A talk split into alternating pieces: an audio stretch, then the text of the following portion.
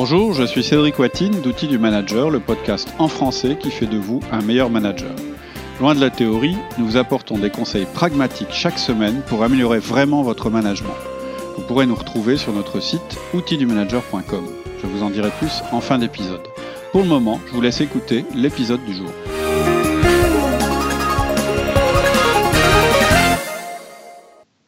Bonjour Alexia. Bonjour Cédric. Nous démarrons maintenant l'épisode 4 de notre podcast sur l'agenda inversé.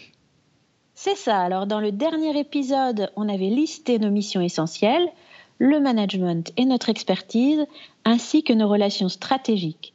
Et donc, notre agenda va devoir refléter ces quelques priorités. Oui, une fois que vous avez établi le domaine où vous estimiez stratégique et les relations stratégiques, vous allez estimer maintenant le temps que ça représente. Donc on n'est pas encore dans l'agenda, vous n'allez pas placer les choses dans l'agenda, vous allez juste mettre une estimation du temps que ça vous prend chaque semaine. Et donc, ça va coller exactement à vos missions essentielles. C'est pour valider que vous avez été assez drastique dans la liste que je vous ai demandé de faire la dernière fois. Donc, on va devoir trouver dans cette liste trois choses. Vos rendez-vous de management, vos rendez-vous de travail pour les domaines stratégiques et les rendez-vous avec des relations stratégiques. Donc, dans les rendez-vous de management, on va trouver les 1 à 1, les réunions d'équipe, les réunions de gestion. Et ces rendez-vous, ils vont être fixés à l'avance, routiniers, incontournables. C'est votre noyau dur. C'est le truc. Celui-là, vous le déléguerez jamais. Donc, premier euh, type de rendez-vous que vous allez devoir chiffrer, en termes de temps que ça vous prend, le nombre d'heures par semaine que ça vous prend, ce sont les rendez-vous de management. Ça, vous les connaissez par cœur parce que vous avez suivi la méthode outil du manager. Ensuite, vos rendez-vous de travail pour le ou les peu euh, de domaines stratégiques que vous n'avez pas voulu déléguer parce que votre compétence est supérieure. Ça, c'est des rendez-vous ponctuels en fonction de vos projets. Vous ne pourrez pas être très précis là-dessus, mais vous allez quand même mettre une durée. Euh, je vais y consacrer deux heures. Et attention, je ne parle pas du temps que vous allez y consacrer en dehors de l'entreprise. Je vous parle du temps que vous allez y consacrer dans l'entreprise. Et troisième, les rendez-vous avec des relations stratégiques, c'est des rendez-vous routiniers parce que vous ne voulez pas oublier régulièrement d'être en contact avec un tel et un tel. Et cela, vous allez euh, miser, je dirais, un certain nombre d'heures par semaine pour que ces euh, relations persistent et durent. Et c'est tout. Donc, vous allez y aller à la louche. Donc il y a des choses qui vont être précises, c'est les 1 à 1. Les 1 à 1, ça fait une demi-heure. Alors prévoyez peut-être euh, trois quarts d'heure au lieu d'une demi-heure, mais voilà, vous allez chiffrer de cette manière-là. Les réunions d'équipe, c'est bien que ça dure une heure, c'est bien que ça ne dépasse pas 90 minutes. Donc on va leur mettre 90 minutes maxi. Ensuite, la réunion de gestion, je ne sais pas combien de temps elle dure chez vous, je ne sais pas si vous en faites une, mais si vous estimez que c'est nécessaire, vous allez la chiffrer. Et les choses qui vont être les moins précises, sur lesquelles vous allez miser un nombre d'heures, c'est le reste. Alors prenez pas trop de temps là-dessus, passez pas trois semaines à chiffrer ces choses-là, allez-y à la louche et mettez plutôt trop de temps que pas assez. Et à la fin, il doit vous rester du temps au milieu. Hein, c'est les interstices qui vont vous permettre de respirer, être souple et réactif, de travailler à domicile, etc. Pour que votre kairos, si vous ne comprenez pas ce que je suis en train de dire, il faut réécouter euh, le, le deuxième épisode, et il faut que votre kairos domine votre chronos. Si vous utilisez, si quand vous calculez, ça fait 90% de votre temps de travail, c'est-à-dire pour des journées normales de 8 heures ou de 7 heures si vous voulez par jour, il y a un problème. Il faut retravailler jusqu'à ce que vous ayez réellement devant vous un agenda avec des blancs.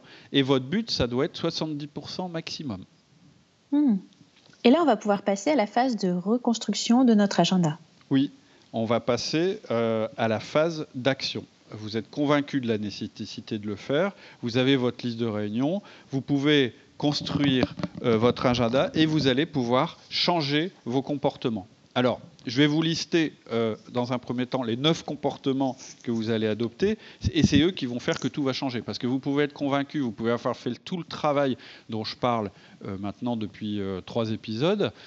si vous ne passez pas à l'action, ça ne sert à rien. Donc maintenant, mm. on passe à l'action. Qu'est-ce qu'on va faire? On va faire neuf choses.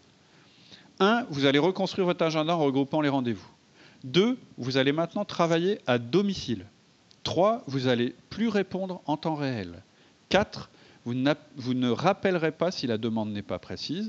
5. Vous aurez le réflexe 1 à 1 ou réunion. 6. Vous refuserez de dire où vous êtes et ce que vous faites. 7. Vous allez mesurer plutôt que ressentir. 8. Vous allez miser sur la communication. Et 9. vous allez miser sur votre charisme. D'accord, c'est vaste. Premier comportement, reconstruire l'agenda en regroupant les rendez-vous. Voilà, en fait, je disais tout à l'heure que vous n'allez plus travailler que sur rendez-vous avec vos collaborateurs ou vos interlocuteurs. Donc votre agenda, c'est-à-dire l'agenda qui représente votre temps de travail à l'entreprise, c'est une pièce maîtresse. Donc vous allez prendre votre agenda à la page de la troisième semaine à partir de maintenant, parce que pourquoi je dis dans trois semaines? Parce qu'en général, on n'a pas grand-chose de planifié dans trois semaines. Si vous regardez votre semaine prochaine, ça va être compliqué de faire des changements. Donc vous allez commencer les changements dans trois semaines ou dans quatre semaines, c'est-à-dire au moment où vous pouvez vraiment les mettre en place.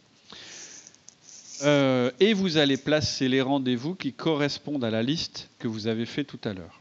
Et vous allez placer dans cet ordre-là. En premier, vos rendez-vous de management, les 1 à 1, les réunions d'équipe, et les réunions de gestion. Ensuite, vous allez mettre vos rendez-vous de stratégique, et, euh, c'est-à-dire ceux qui correspondent à vos domaines d'expertise et aux, relations stratégiques que vous voulez entretenir. Tout ce que vous ne pouvez pas faire en dehors de l'entreprise. Et tout cela, vous allez me le regrouper. Par exemple, il faut que tout tienne, par exemple, sur le lundi et le mardi. Si vous saupoudrez, vous trichez. Parce que quelquefois, c'est le réflexe, c'est de se dire Ah ouais, mais bon, euh, je ne vais pas tout mettre au même moment. Par exemple, je vais mettre mes 1 à 1, un par jour de la semaine. J'ai 5 personnes, bah, je vais faire un 1 à 1 par jour de la semaine. Et comme ça, ça va vous forcer, et je mets des guillemets à forcer, ça va, forcer à ça va vous forcer à être présent tous les jours. Et comme ça, vous aurez du mal à pas faire d'autre chose parce que vous serez venu à l'entreprise pour faire le 1 1, mais vous n'allez pas y rester qu'une demi-heure. Donc forcément, vous mm. allez reprendre des choses, les gens vont voir que vous êtes là, et en fait, vous allez complètement louper l'objectif. En fait, votre temps de présence dans l'entreprise, maintenant, ça va être du temps bien compact et bien rempli. Et donc, c'est important que vous ayez des jours complets ou des demi-journées complètes où vous n'êtes pas physiquement là pas localisable, c'est important, je vais en parler encore tout à l'heure, et c'est important aussi qu'il y ait des jours où les collaborateurs savent que vous êtes là. C'est plus facile pour eux si vous leur dites je suis là le lundi et le mardi, que si vous leur dites je suis là un peu tous les jours mais pas longtemps. Oui, d'accord. Mais alors tout à l'heure tu disais que ça doit représenter au maximum 70% du temps. Exact. En fait, il faut que vous ayez des interstices et que vous ayez du de travail en dehors de l'entreprise. Donc 70% par, pardon, de 5 jours, ça fait 3 jours et demi. Alors je sais que ça vous fait bizarre. Vous allez aller au bureau que 3 jours et demi au lieu de 5. Aujourd'hui, vous y allez tous les jours. Vous réfléchissez même pas, vous y allez. Sauf si vous avez un déplacement, un empêchement, etc. Donc 3 jours et demi. Et moi, si j'étais vous, je serais même plus drastique. Je partirais sur 2 jours et demi au début, quitte à augmenter un peu le temps si vraiment il y a des problèmes ou si ça rentre pas bien dans mon, dans mon planning. Moi, quand je l'ai fait, j'ai été, je peux vous le dire, j'ai été estomaqué de voir que si je réduisais tout à l'essentiel, en fait, en temps de présence, ça représentait, en temps de présence nécessaire dans l'entreprise, réellement nécessaire, absolument nécessaire, en faisant le travail dont je vous ai parlé tout à l'heure, ça représentait plus, plus qu'un jour et demi. C'est-à-dire que je. Oui. Oui, un jour et demi, mais par contre, tu faisais du travail de bureau chez toi. Oui, oui, oui. L'agenda inversé, c'est que mes rendez-vous avec d'autres. Les rendez-vous hmm. avec moi-même, ils ne se passent pas à l'entreprise. Vous pouvez les hmm. positionner dans votre agenda personnel si vous voulez, mais euh, euh, euh, ils, vont se passer chez vous. En fait, vous n'allez pas à votre entreprise pour vous enfermer dans votre bureau. Moi, tout mon hmm. travail de bureau, il est organisé pour être fait de mon bureau personnel chez moi. En fait, mon bureau dans l'entreprise, il me sert à quoi désormais?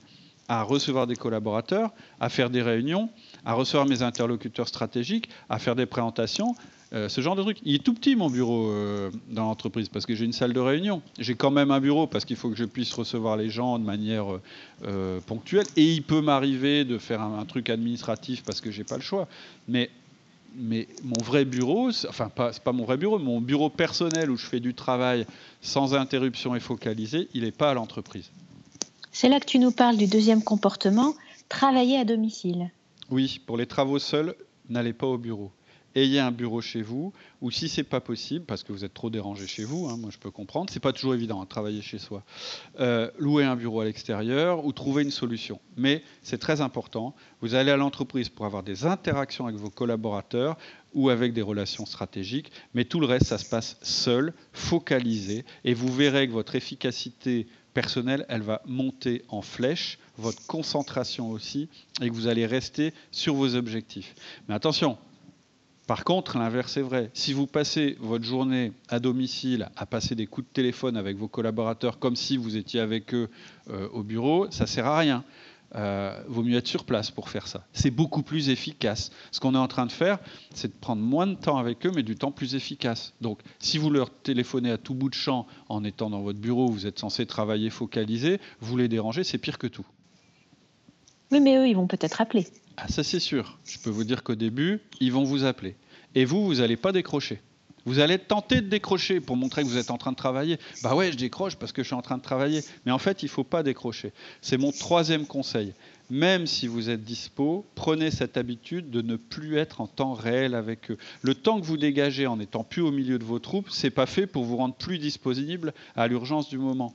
Vous savez déjà qu'on est bien plus efficace en réservant des plages de travail sans interruption. Si vous avez écouté le manager efficace, euh, pardon, le manager organisé.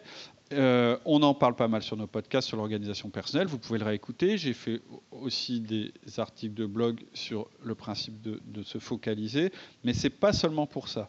Vous voulez que vos collaborateurs ils se posent vraiment la question avant de vous appeler. Vous voulez qu'ils essayent d'abord de se débrouiller eux-mêmes ou avec leurs collègues et que ce soit vraiment en dernier recours qu'ils soient obligés de vous appeler.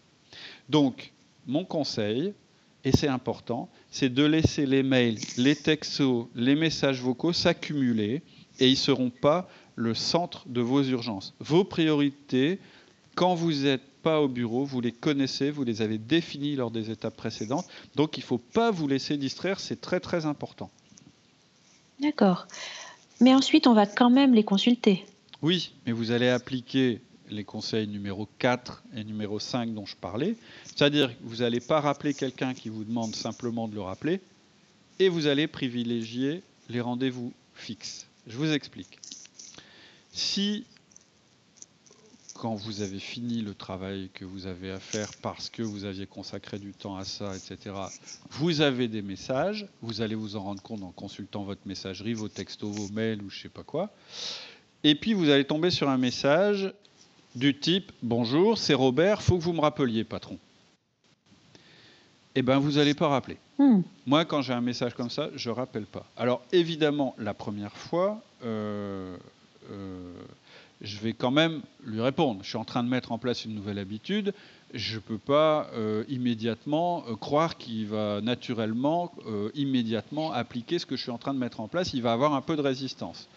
Donc, même si vous avez prévenu vos collaborateurs en disant attention, quand je suis pas là, quand vous m'envoyez un message, me dites pas euh, rappelle-moi, dites-moi pourquoi vous m'appelez, posez-moi votre question et on verra si je, vous rappelle. Donc, votre premier, la première fois qu'il vous fait ça, vous lui dites mais pourquoi tu veux que je te rappelle? Et s'il vous mm. répond pas, vous le rappelez pas. S'il vous répond, ou et puis s'il continue à vous faire ce genre de message, vous ne le rappelez pas parce que c'est que comme ça qu'il va comprendre. Donc les messages où on vous demande de rappeler, vous les mettez à la poubelle. Vous vous permettez de faire ça, hein, je vous le dis, c'est parce que vous avez tout votre management qui est en place et parce que de toute façon, vous allez rencontrer la personne bientôt. Et vous hmm. pourrez lui réexpliquer. Quand elle vous dira, mais tu réponds pas à mes messages, vous allez lui expliquer. Oui, parce que tes messages ne sont pas explicites et je ne réponds pas aux messages qui ne sont pas explicites. Hmm. Vous devez filtrer, vous êtes indisponible et donc vous ne rappelez que pour les cas exceptionnels. C'était le conseil numéro 4. Le conseil numéro 5, euh, c'est que selon le sujet, vous allez essayer d'éviter de rappeler. Vous allez tout faire pour éviter de rappeler. Parce que ce sera toujours plus efficace de répondre aux sollicitations pour un tas de raisons quand vous serez sur place. Donc, vous allez toujours prioriser les rendez-vous fixes ou que vous avez avec la personne. C'est-à-dire que votre réponse, une fois que vous aurez su pourquoi il vous interpelle, ça sera et par texto ou par mail, pas en lui téléphonant, ce sera on en parle en un à un? Hmm. Ou bien je suis là lundi, on en parle lundi? Et si vraiment c'est une urgence qui ne peut pas attendre, bien sûr vous allez rappeler. Mais vous verrez que ça arrivera quasiment jamais. Alors je sais que ça paraît un peu drastique, mais croyez-moi, ça marche. Au bout de quelques semaines, vous allez voir, les gens, ils vont changer de comportement.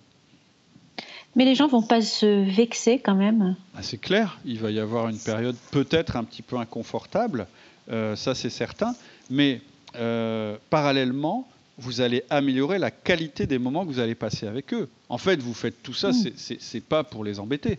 Au contraire, c'est pour augmenter la qualité de la relation que vous avez avec eux, bizarrement. En cultivant cette absence, vous allez augmenter votre impact. Et ça, on va en parler dans le prochain épisode parce que c'est là qu'on va voir les comportements qui vont plutôt améliorer les choses euh, au niveau communication. Ok, alors à bientôt. C'est tout pour aujourd'hui. J'espère que cela vous a plu. En attendant le prochain épisode, je vous invite à vous inscrire sur notre site outildumanager.com. Cela vous permettra de télécharger des documents complémentaires, de recevoir notre newsletter, de passer des tests disques en ligne et de nous poser toutes vos questions. Vous verrez aussi que nous vous proposons six séries de podcasts différentes. Les outils essentiels du manager, les outils avancés, les outils quotidiens, le manager communicant, le manager organisé et le manager libéré. Donc je vous donne rendez-vous sur notre site outildumanager.com. À bientôt.